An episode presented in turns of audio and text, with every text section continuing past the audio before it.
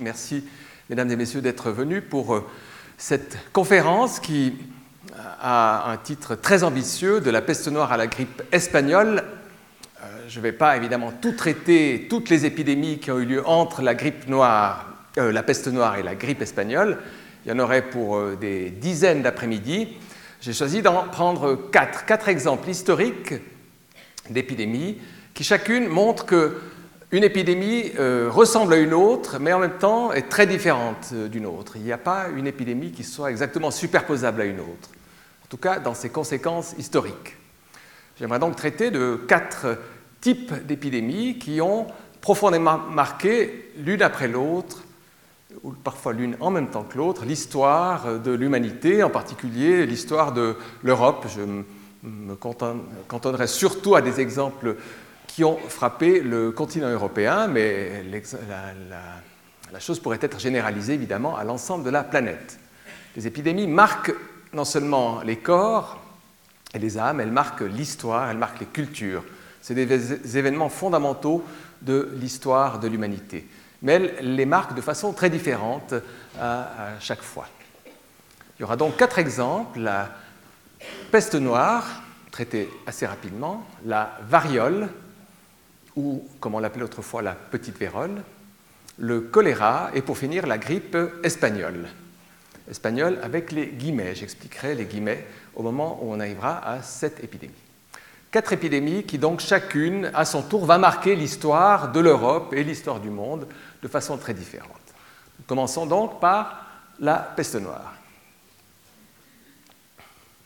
Elle marque, la peste noire, même si c'est une maladie du passé pour la plus grande partie, c'est une épidémie vraiment du passé dont on peut penser qu'elle n'a plus beaucoup de raisons de ressurgir un jour, enfin on ne peut pas faire de prédiction absolue.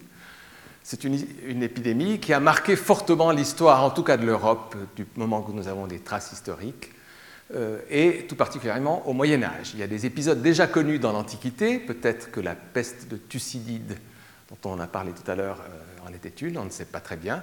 On sait qu'elle a frappé la fin de l'Empire romain, la peste de Justinien.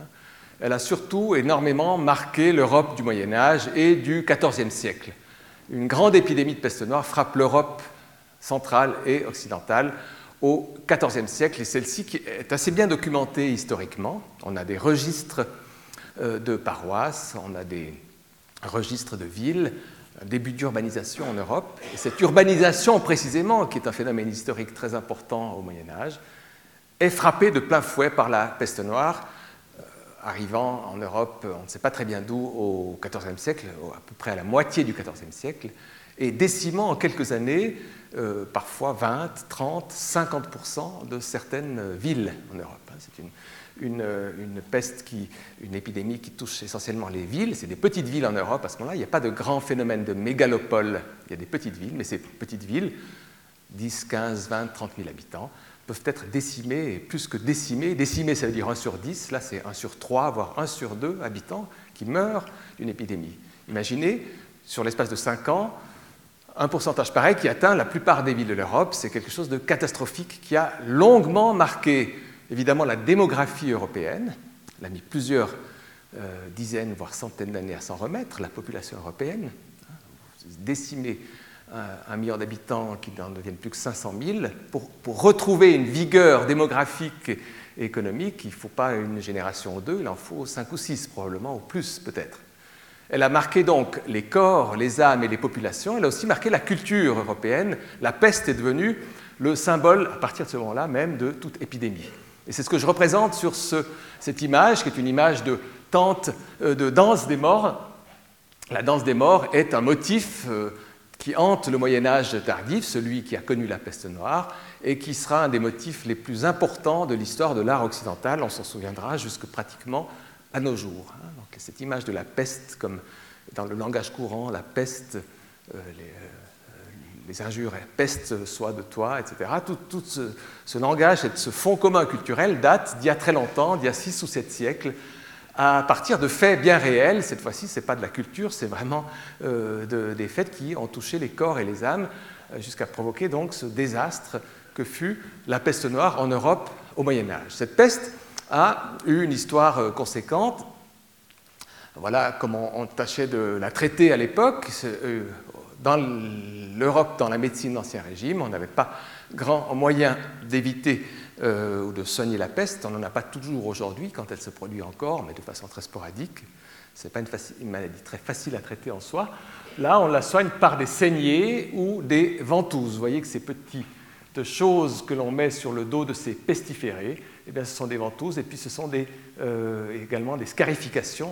On, incise la peau pour pratiquer des saignées, une sorte de purge, si vous voulez, qui est censée faire sortir la maladie dont on ne sait pas très bien la nature, à vrai dire. Un autre moyen, cette fois-ci de santé publique, qui peut-être, euh, on pourrait dire qu'elle naît à ce moment-là, à partir du Moyen Âge, et se poursuivra dans les siècles, euh, avec la peste, c'est la façon d'éviter, on a bien sûr compris que la peste est un élément euh, qui se propage, une maladie qui se propage, qui est dans un lieu, qui s'en va vers un autre, qui se répand comme euh, comme la peste précisément, euh, c'est une expression qui se répand très vite, eh bien, un des moyens, c'est de faire attention, de, lorsqu'on s'approche d'un pestiféré, c'est de prendre des mesures adéquates. Ici, vous avez le costume que portaient les médecins s'occupant des pestiférés au XVIIe siècle, par exemple. Un médecin, alors ce bec de corbeau là, c'est pas pour, c'est pas carnaval, c'est un bec qui est censé contenir à l'endroit où l'on respire, on a l'impression une intuition qui n'est pas tout à fait fausse, qu'elle peut se transmettre par la respiration sans qu'on sache ce qui se transmet réellement.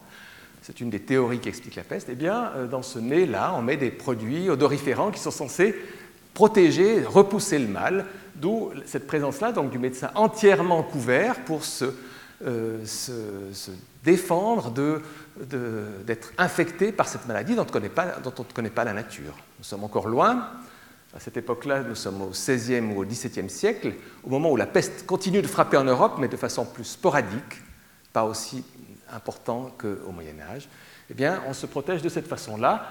Et au XIXe siècle, vous voyez, au début du XXe siècle, lorsque les grandes, les grandes épidémies de peste auront euh, à peu près disparu, il y en aura encore une en Asie, on utilise ce costume-là qui rappelle, deux ou trois siècles après, encore les mêmes mesures. Donc une sorte de mesure intuitive, sans qu'on connaisse la nature même du mal de la peste, qui est une sorte de mesure de santé publique, si l'on veut, à la fois pour protéger les individus et aussi euh, des moyens qui sont censés euh, rendre euh, les, logements plus salubres. On, s'est aperçu que la peste a souvent lieu, et ici nous sommes au XIXe siècle, à la fin du XIXe siècle. Eh bien, voici des mesures en Inde, prises par en Inde. Nous sommes ici vous voyez, il y a un, officier colonial anglais, et ici, ce sont des forçats, des, prisonniers que l'on force à désinfecter, à nettoyer des maisons de pestiférés à la fin du XIXe siècle en Inde. Mesure de santé publique, donc comment se protéger de ce mal assez mystérieux? On s'est aperçu donc qu'il se transmettait de personnes, d'humain à humain. On n'a pas encore une idée très précise de la chaîne qu'il faut à travers le rat, la puce, etc. Et c'est une chaîne extrêmement compliquée à mettre en évidence, aujourd'hui encore à l'époque, par des mesures relativement intuitives, on tente de faire ce qu'on peut avec ce mal. Et ici, au XIXe et au XXe siècle, nous sommes toujours à l'époque de la peste, c'est vraiment la fin d'une grande époque de la peste. L'époque glorieuse de la peste se termine à peu près au début du XXe siècle. Euh, et en particulier, sur cette carte du monde, euh, c'est une carte anglaise de l'Empire britannique, eh on voit qu'il y a euh, des foyers du côté de la Chine, du côté du Japon et du côté de l'Inde. Aujourd'hui encore, d'ailleurs, quelques foyers de peste se trouvent en Inde, dans certains quartiers défavorisés, qui ressemblent peut-être à celui qu'on a vu sur la diapositive tout à l'heure, et également euh, dans un endroit où il y a aussi un quart monde qui existe, à savoir euh, les États-Unis, de façon assez surprenante. Qui découvre l'agent de la peste Alors, quand même, petit cocorico vaudois. C'est un, vaudois qui est resté parmi les grandes gloires de la médecine vaudoise, bien qu'il n'ait pas fait long feu dans le canton de Vaud, il faut bien dire, Alexandre Yersin. Vous connaissez tous et toutes son nom, j'imagine. Il a en tout cas laissé le nom d'un auditoire au CHUV, et on peut le célébrer pour cela.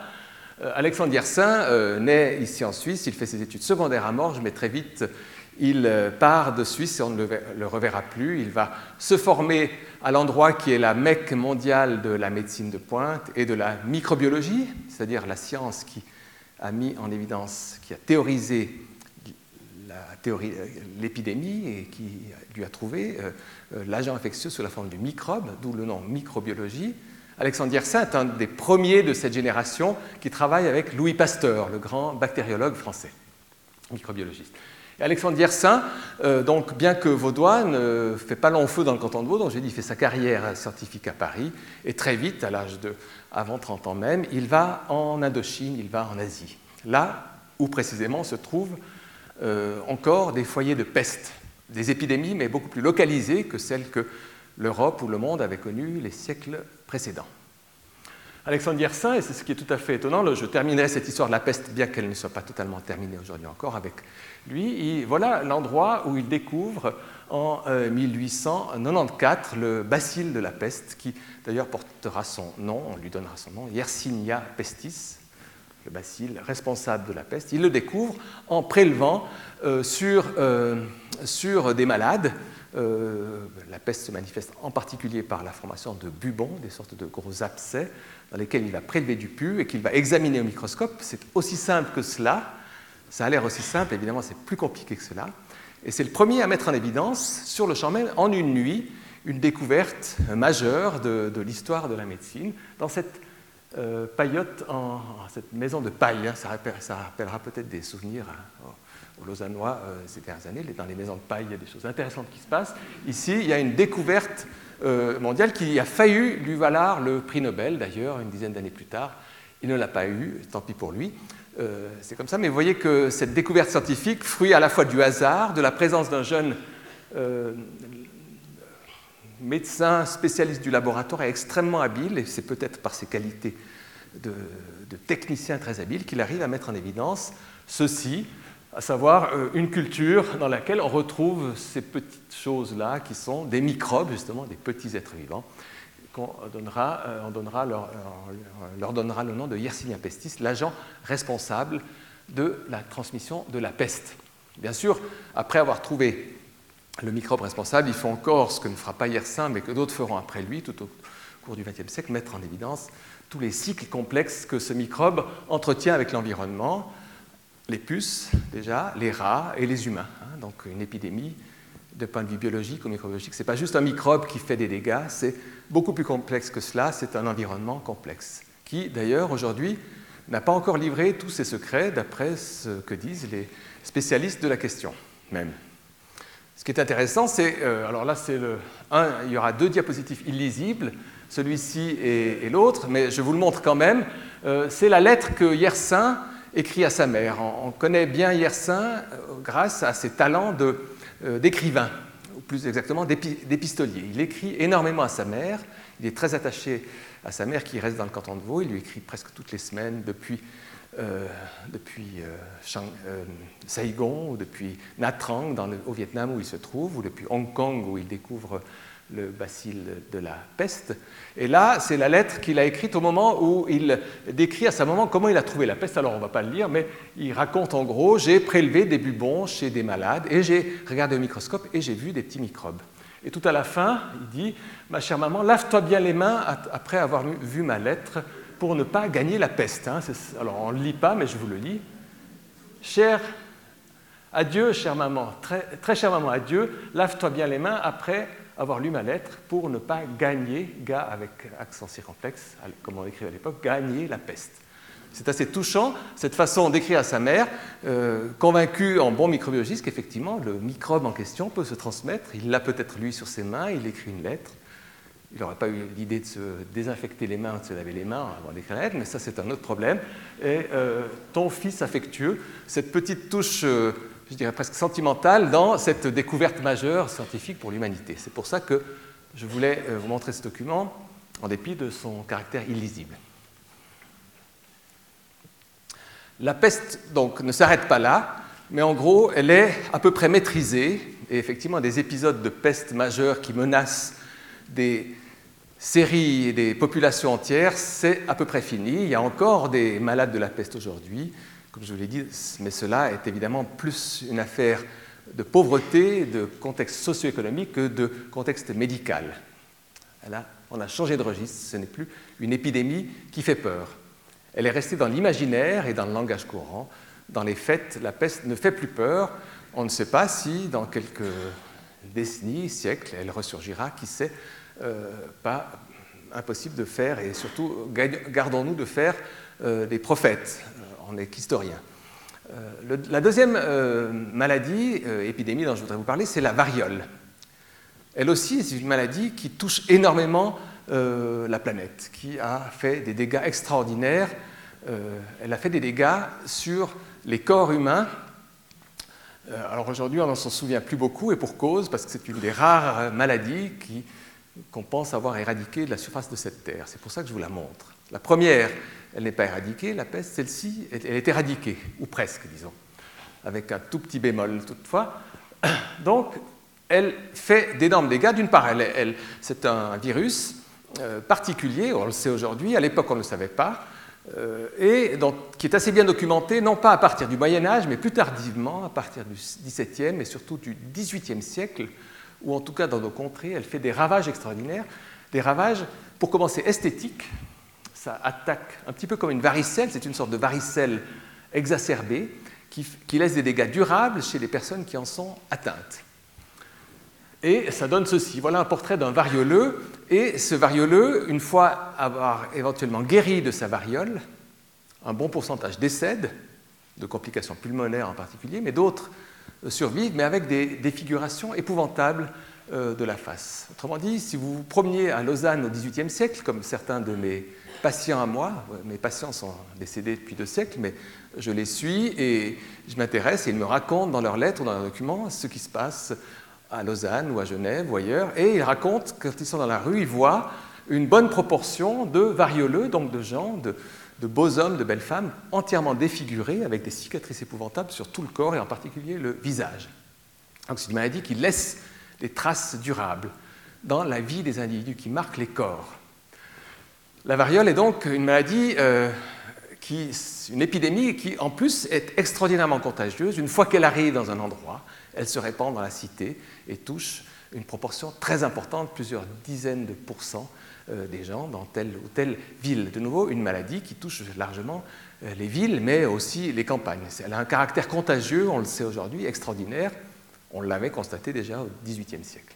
Maladie qui fait donc peur énormément, mais d'une façon euh, tout à fait différente, qui laisse une autre marque, si je puis dire, sur les mentalités, sur les corps, que la peste. Vous voyez que c'est une épidémie semblable par certains côtés à la peste, très contagieuse, qui fait beaucoup de dégâts, mais qui marque autrement les gens, les mentalités, les histoires. Elle marque aussi l'histoire parce que c'est à partir de la variole qu'on invente un procédé qui débordera largement la question de la variole, qui est celui de la vaccination. Une des armes les plus efficaces aujourd'hui encore contre les épidémies et les maladies infectieuses, c'est la vaccination. Pas pour toutes les maladies infectieuses, certes, mais pour une grande partie parler de la grippe, on en parlera encore à la fin. On vous recommande des vaccinations contre la grippe. Pourquoi est-ce qu'on appelle ça vaccination? À cause de la variole. Un anglais, à la fin du XVIIIe siècle, c'est Édouard Jenner, ici vous avez son nom, Édouard Jenner, invente un procédé qui consiste, ayant constaté que chez les vachers et les vachères de la campagne anglaise dans laquelle il travaille comme simple chirurgien, ces gens-là étant en contact de vaches et trayant des vaches atteintes de la variole de la vache, le cowpox, on appelle ça en anglais, la variole de la vache, c'est la cowpox, bien, il s'est aperçu que ces gens-là développaient très rarement des varioles humaines.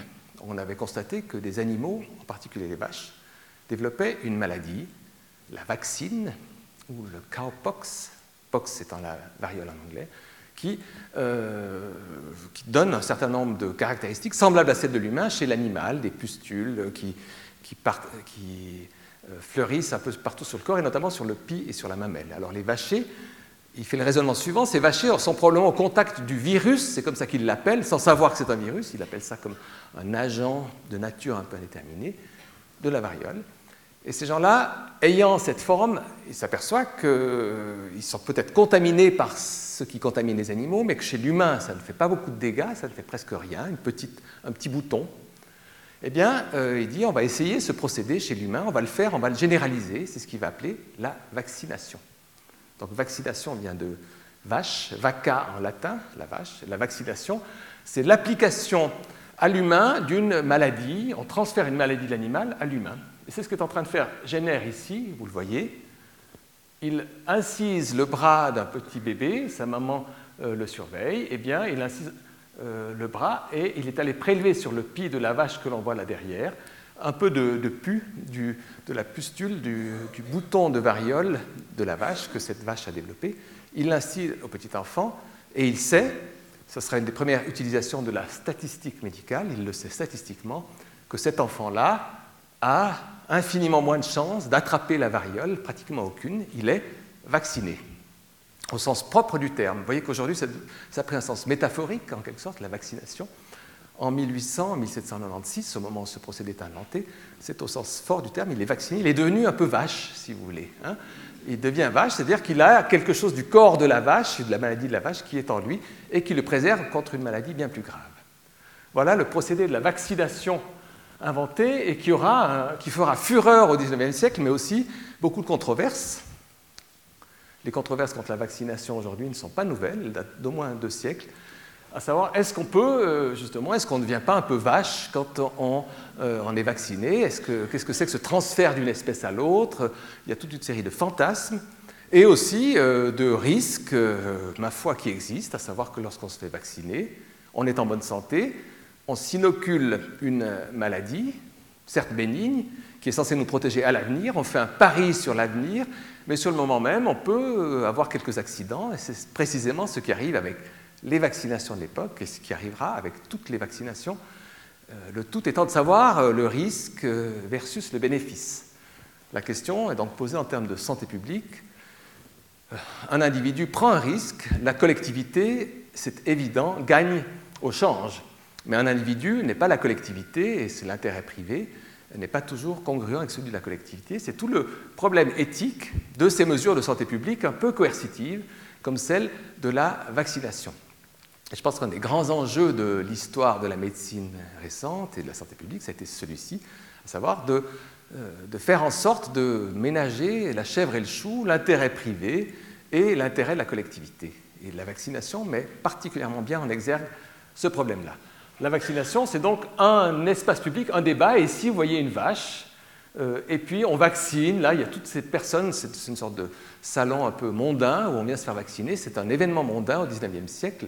Et certains responsables de santé publique aujourd'hui aimeraient bien ça se passe encore comme ça aujourd'hui et qu'on ne soit pas obligé de pousser les gens euh, pour les vacciner, comme parfois on a l'impression qu'il faut, le faire. La, la, variole, cette maladie, donc, je vous l'ai dit, elle existe à partir du 15-16e siècle.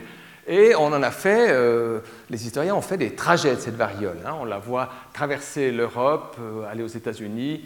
C'est un peu l'histoire des colonies, si vous voulez. Hein. Et puis il y a des allers-retours de l'Inde vers l'Afrique du Sud, de l'Afrique vers l'Amérique du Sud, vers l'Australie et retour. Ça circule énormément. Ces flèches-là, il faut les retenir pour ce qu'elles sont, montrer une grande capacité de voyage d'une épidémie comme la variole. D'autres euh, épidémies sont beaucoup moins mobiles. La peste l'est beaucoup moins dans un sens, elle a tendance à être restée plus localisée. La variole est vraiment une maladie qui se répand très vite à l'échelon de la planète, même avant euh, euh, l'âge des avions et, de, la globalisation d'aujourd'hui.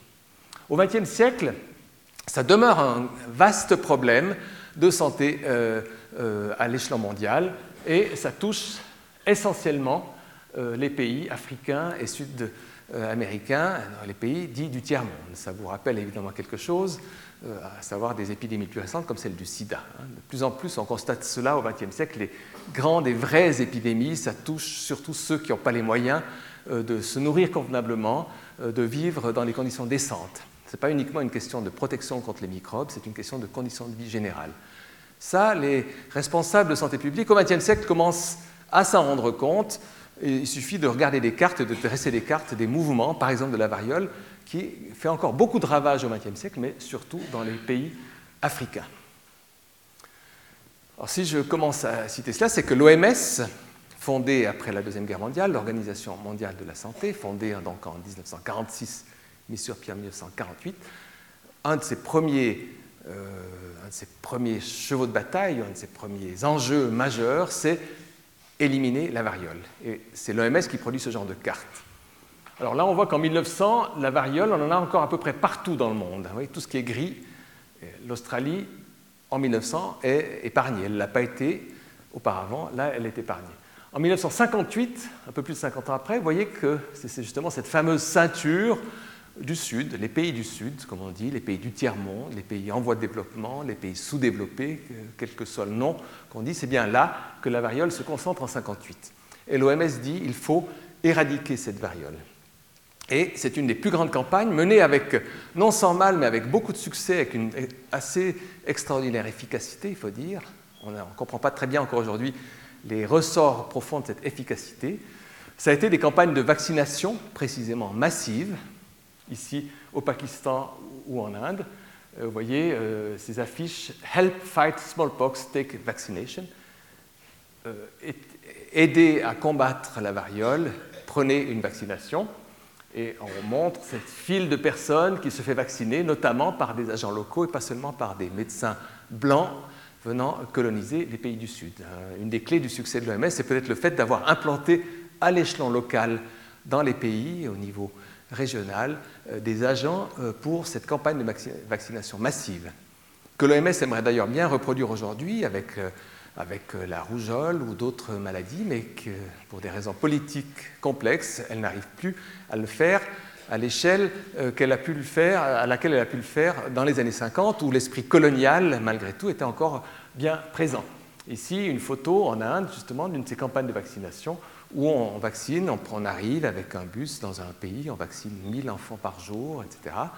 Et c'est ainsi que euh, la variole se réduit comme peau de chagrin. En 67, vous voyez les endroits où il y a encore de la variole, en rouge. En 76-77, la corne de l'Afrique. Et en 1980, en mai 80, Smallpox is dead, c'est peut-être c'est un cas unique, c'est pour ça qu'on a toujours du plaisir à montrer cette photo. Il n'y a pas beaucoup de maladies dont on peut dire telle maladie is dead. Hein. Smallpox is dead, c'est le triomphe, je dirais, de ce type de médecine et d'intervention de santé publique avec une épidémie particulière. Le petit bémol que je vous annonçais, c'est le fait que peut-être que cette euh, smallpox n'est pas tout à fait dead dans la mesure où il existe des virus euh, c'était une question d'ailleurs intéressante. Est-ce que ça fait partie du patrimoine de l'humanité que de conserver un virus? Et on a conservé des exemplaires de cette souche virale de, euh, la variole dans certains laboratoires, en particulier dans les laboratoires militaires. Euh, d'où la raison ce petit bémol, parce qu'on ne sait jamais ce qui peut sortir du cerveau de certains militaires. Hein. considérons ça comme pratiquement définitivement dead, mais avec ce petit bémol. Euh, on ne sait jamais. Le troisième exemple, moins euh, spectaculaire au sens où, euh, dont on peut être moins fier, avec la, variole, l'humain peut se sentir assez fier d'avoir éradiqué une maladie qui était une catastrophe sanitaire majeure. Avec le choléra, c'est moins le cas, et Dieu sait si c'est d'actualité. Aujourd'hui, ce jour même, 11 janvier, puisqu'il frappe un pays qui n'est pas n'importe lequel, qui est Haïti, qui a subi il y a exactement une année un désastre majeur euh, environnemental, un tremblement de terre qui a fait des centaines de milliers de victimes. Et comme par hasard, j'allais dire, évidemment, euh, euh, une catastrophe en appelant un autre, aujourd'hui c'est une catastrophe sanitaire, à savoir le choléra précisément, qui est sur place et qui fait des milliers de victimes. Non pas quelques-unes ici et là, mais des milliers de victimes. Donc avec le choléra, on est encore en face d'une épidémie majeure, mais contre laquelle les efforts de l'OMS ou de tous les organismes de santé publique et de toute la médecine sont pour le moment encore euh, largement provisoires et remises en question par euh, des épidémies régulières. Voici le choléra, c'est une maladie qui existe aussi probablement depuis l'Antiquité, mais qui fait de larges ravages à partir du XIXe siècle, en tout cas qui est bien documentée au XIXe siècle. Des épidémies de choléra sont parallèles au développement du commerce international et du commerce mondial. Là encore, on a un trait caractéristique d'une épidémie. Celle-ci accompagne le mouvement du commerce, la politique, l'économie mondiale. Le XIXe siècle, c'est le début des échanges économiques, ou plus exactement de l'exploitation de certains pays par d'autres, le mouvement colonialiste. Et on, voit régulièrement des vagues de choléra envahir l'Europe à partir en particulier de l'Inde, de la Chine ou euh, des pays de la péninsule arabique. Hein. ce mouvement de retour, au fond, les pays colonisés, rendant à l'Europe monnaie de la pièce, si on peut dire, en dessous la forme d'épidémies de choléra qui suivent, on peut le voir assez bien, euh, les, voies marchandes. les bateaux, les, les, caravanes et les, endroits, si vous voulez, de, de, marchandage et de, transport de marchandises de, l'Inde, par exemple, jusqu'en Europe. Une maladie qui fait très peur, dont on s'aperçoit très vite d'ailleurs. Cette maladie, voici une femme atteinte du choléra avant le choléra et après le choléra. Évidemment, après le choléra, ça ne fait pas envie. Euh, c'est une maladie qui est complètement noircie, enfin elle est décrite comme noire et toute sèche. C'est une maladie qui atteint en particulier les voies digestives, une bactérie, le vibrion choléra, le vibrio choléra, qui euh, assèche en quelque sorte, qui vide les personnes en quelques heures, en quelques jours, et euh, qui est extrêmement difficile à récupérer une fois que la maladie s'est installée, encore aujourd'hui d'ailleurs en, Haïti. Au XIXe siècle, elle fait très peur l'Europe et notamment la bourgeoisie européenne, qui est cette bourgeoisie euh, qui est en train de prendre son essor en Europe et qui fait du commerce. Euh, parce que ça contrebalance précisément les efforts d'industrialisation, de commerce de l'Europe. On, perçoit très vite le lien du choléra, de cette épidémie, avec les processus d'expansion économique de l'Europe à travers le monde. C'est d'ailleurs à ce moment-là que se mettent en place les premières sociétés internationales de quarantaine, par exemple. On organise des sentinelles, on met des postes à Istanbul, à Alexandrie, en Syrie, pour avertir est-ce que le choléra est en train d'arriver, attention, il faudra fermer telle frontière, où est-ce que ça se trouve?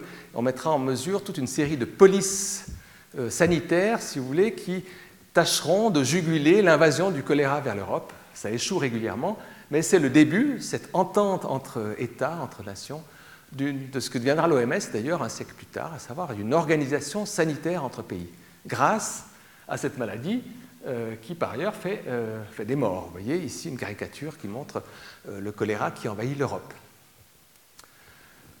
On sait aussi qu'elle est liée à l'hygiène. Le 19e siècle est, est le siècle de l'hygiène, du développement de l'hygiène. Et l'hygiène, c'est en particulier le traitement de l'eau.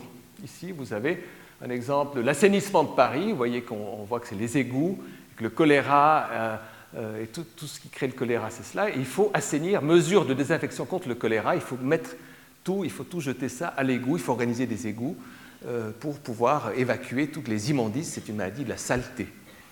Et ici, vous avez une recommandation du début du XXe siècle aux États-Unis.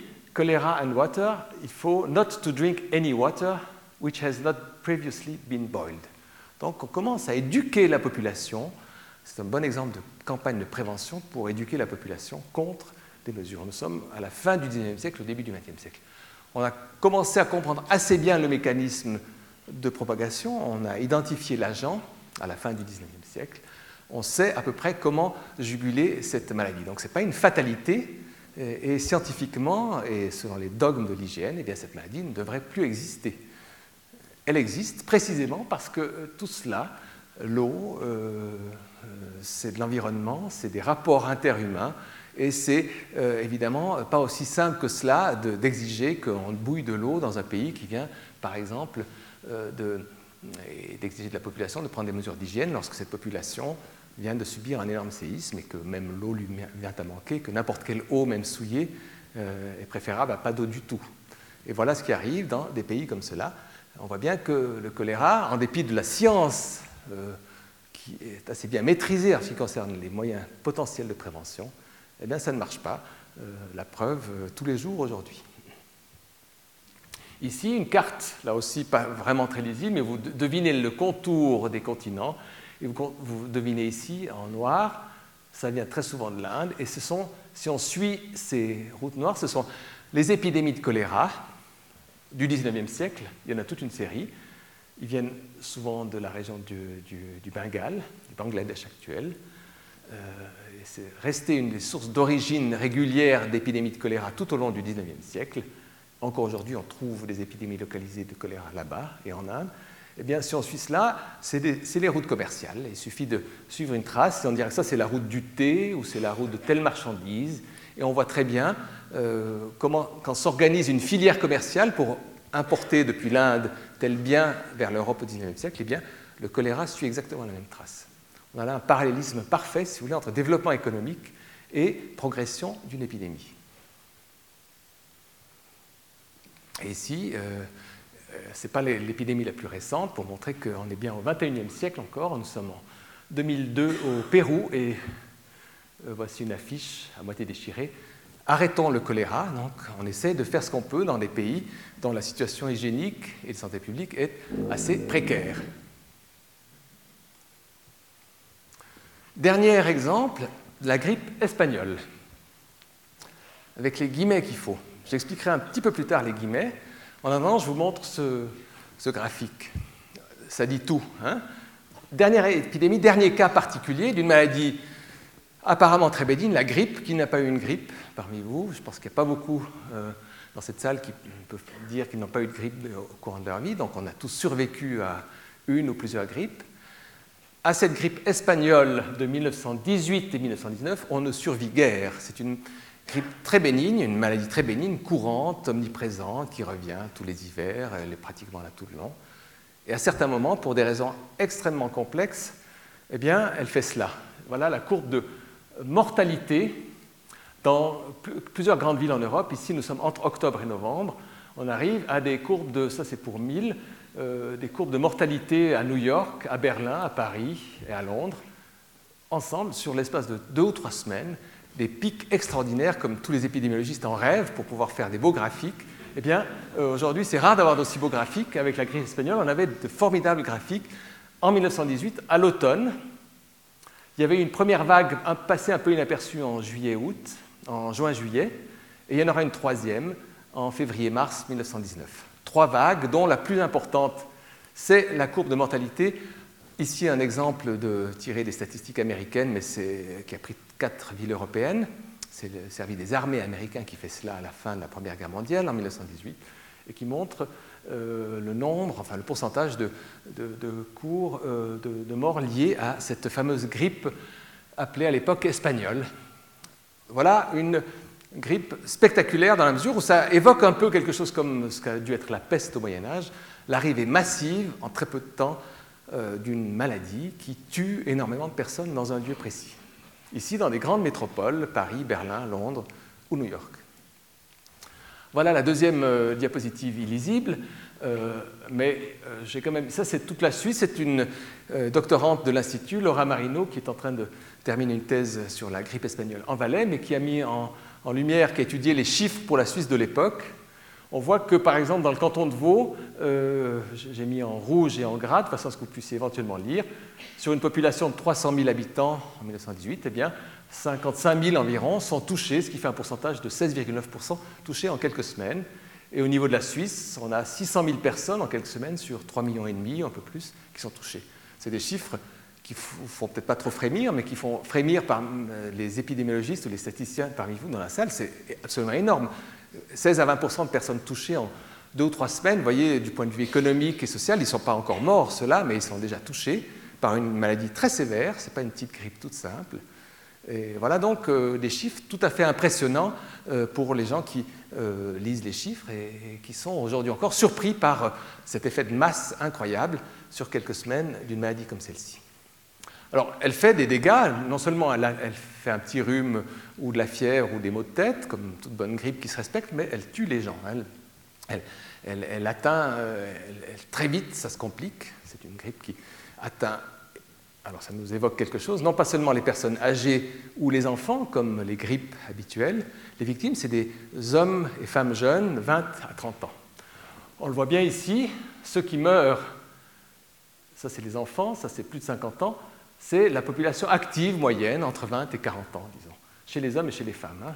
on ne va pas s'intéresser aux chiffres en tant que tels, mais à cette espèce de courbe, ceux qui meurent, liés à l'influenza en Suisse en 1918, c'est 20 à 40 ans, et très peu, 50, 15 ou 5 ans.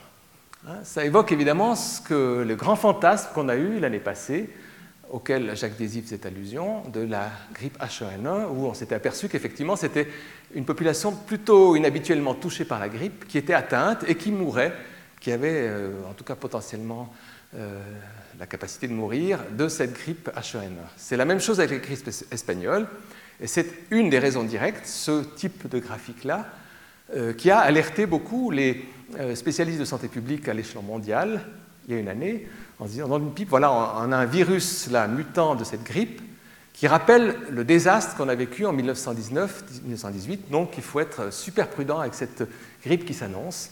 C'est un des facteurs, pas le seul, qui explique peut-être la surréaction qu'on a eue face à H1N1 l'année passée, parce qu'en 1918, eh ben, on s'était aperçu qu'il y avait une grippe qui avait fait des dégâts majeurs.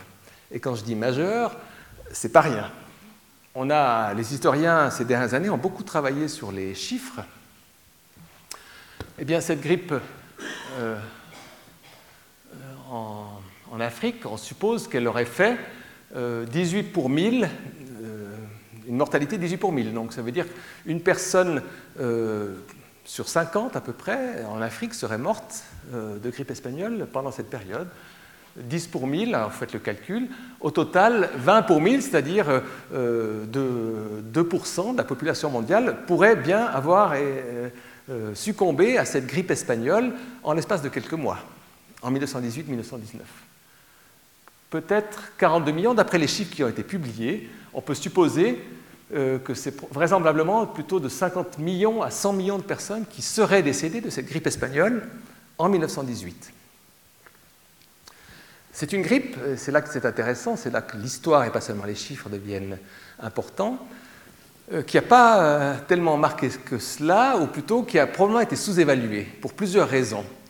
Un, à l'époque, il n'y a pas de déclaration obligatoire. Deux, l'agent, aujourd'hui on le sait bien, c'est un virus. À l'époque, la grippe tout court, on ne sait pas euh, ce qui provoque la grippe. On connaît la grippe, on ne sait pas si c'est un virus, une bactérie. Ce n'est que 10 ou 15 ans plus tard, en 1933, je crois, qu'on identifie un virus spécifique comme agent de la grippe. Jusque-là, plusieurs hypothèses. Est-ce une bactérie? Est-ce même des états chimiques? Il y a toute une série d'hypothèses. On n'est pas absolument persuadé que c'est un agent bactérien ou viral. On ne sait pas très bien. Autre euh, imprécision à l'époque, il n'y a pas de consultation, il y a des faux diagnostics. Les statistiques sont un peu précises et surtout, nous sommes à l'époque de la guerre.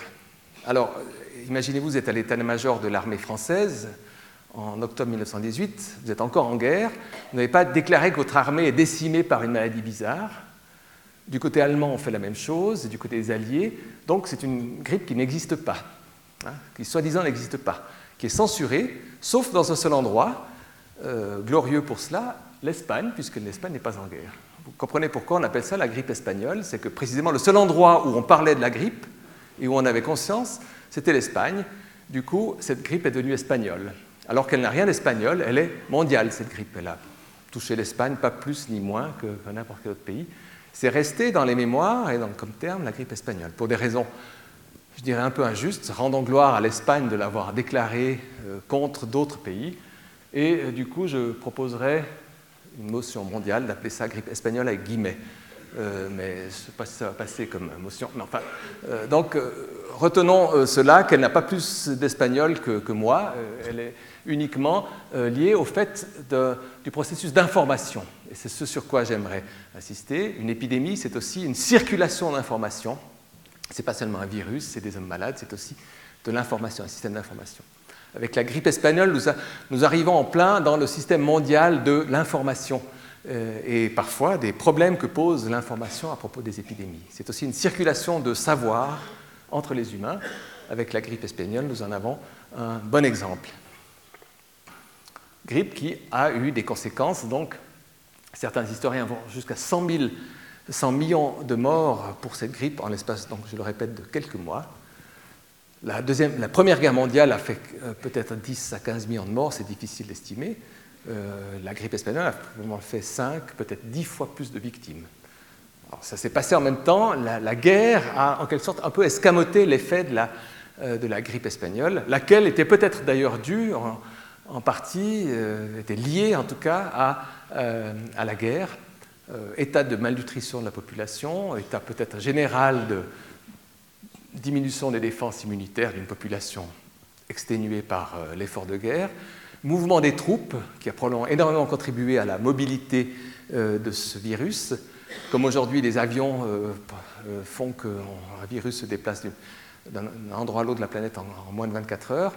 Les mouvements massifs de troupes américaines rentrant en Europe, retournant sur le continent américain ou autre, les troupes de, tous les pays, en Asie, en Afrique, ont probablement brassé énormément et donc accentué l'effet d'un virus qui, par ailleurs, on l'a identifié très récemment en, retrouvant des personnes qui avaient été atteintes et qui étaient décédées de grippe espagnole, qui avaient été enterrées au Spitzberg, dans le permafrost, donc elles avaient été congelées dans de bonnes conditions, si je puis dire. On les a réexhumées, on a refait des analyses avec les techniques modernes, c'est il y a une dizaine d'années, et, on a pu identifier euh, le type de virus euh, qui avait euh, spécifique, la, sous-classe de virus qui avait provoqué cette grippe espagnole et qui n'était pas sans lien avec le virus H1N1 actuel précisément. Voici quelques mesures de l'époque, là encore, devant l'inconnu, devant la difficulté de traiter. On a fait des lazarets. Euh, voici ce qui était censé protéger un patient d'un autre, un, vague petit tissu. Voilà les moyens du bord dans les, armées ici anglaises et américaines, ou d'autres lazarets, des, des bâtiments construits ou aménagés, réaménagés rapidement pour faire des hôpitaux d'urgence. Et dans la, dans la ville aussi, et les photos viennent surtout des États-Unis. On a eu moins qu'en Europe ce réflexe, je dirais, de censure, puisque l'Europe était un des, chantiers et un des charniers, je dirais, de la Première Guerre mondiale, euh, où euh, la grippe espagnole était une information à censurer. Aux États-Unis, on l'était moins. Et là-bas, on a imaginé toute une série de, euh, de, protections, dont le fameux masque, ici, des dames qui servent la soupe aux enfants, qui portent le masque. Ici, des enfants, on ne voit pas très bien, mais ils portent sous leur une sorte comme moi, le micro, mais eux, c'était un petit, un petit sachet qui contient du camphre, qui est censé euh, désinfecter. Ça évoque ce les mesures qu'on a vues au XVIIe siècle pour la peste, quelque chose qui purifie l'air devant, devant le lait et la bouche. Et ici, une, une personne qui a un, appareil, qui respire un appareil qui est censé purifier l'air, une sorte de dactylographe à qui on recommandait des mesures de prévention. Et ici en Suisse, plus proche de nous, euh, masque protecteur contre la grippe, indispensable aux médecins et personnes en contact avec les malades, nous sommes en 1918, c'est tiré de la feuille euh, du journal de Nyon, j'ai trouvé ça dans une petite feuille locale. Désinfecter vos appartements, appareils spéciaux en location, maison chérère, rue du Commerce 5, c'est à Nyon, hein, si jamais. Et puis ici, euh, une pâte, poudre élixir, les meilleurs dentifrices connus pour l'hygiène de la bouche, évite la carie, rend les dents blanches et laisse une fraîcheur agréable et persistante. Vous me direz, bon, la grippe espagnole, on ne sait pas très bien quoi, mais on ne sait jamais, et euh, la publicité ajoute, poudre sérodent spéciale à base de camphre est un puissant préservatif contre la grippe espagnole. Donc on se lave les dents et on se préserve la grippe espagnole. Et en dessous, pour euh, terminer, des profundis, c'est dans la même publicité, en 1918, et c'est ce que je vous propose euh, pour terminer ma conférence, avant de quitter cette terre où nous avons vécu gaiement, de diablerais buvons un verre et dévisons allègrement. Merci de votre attention.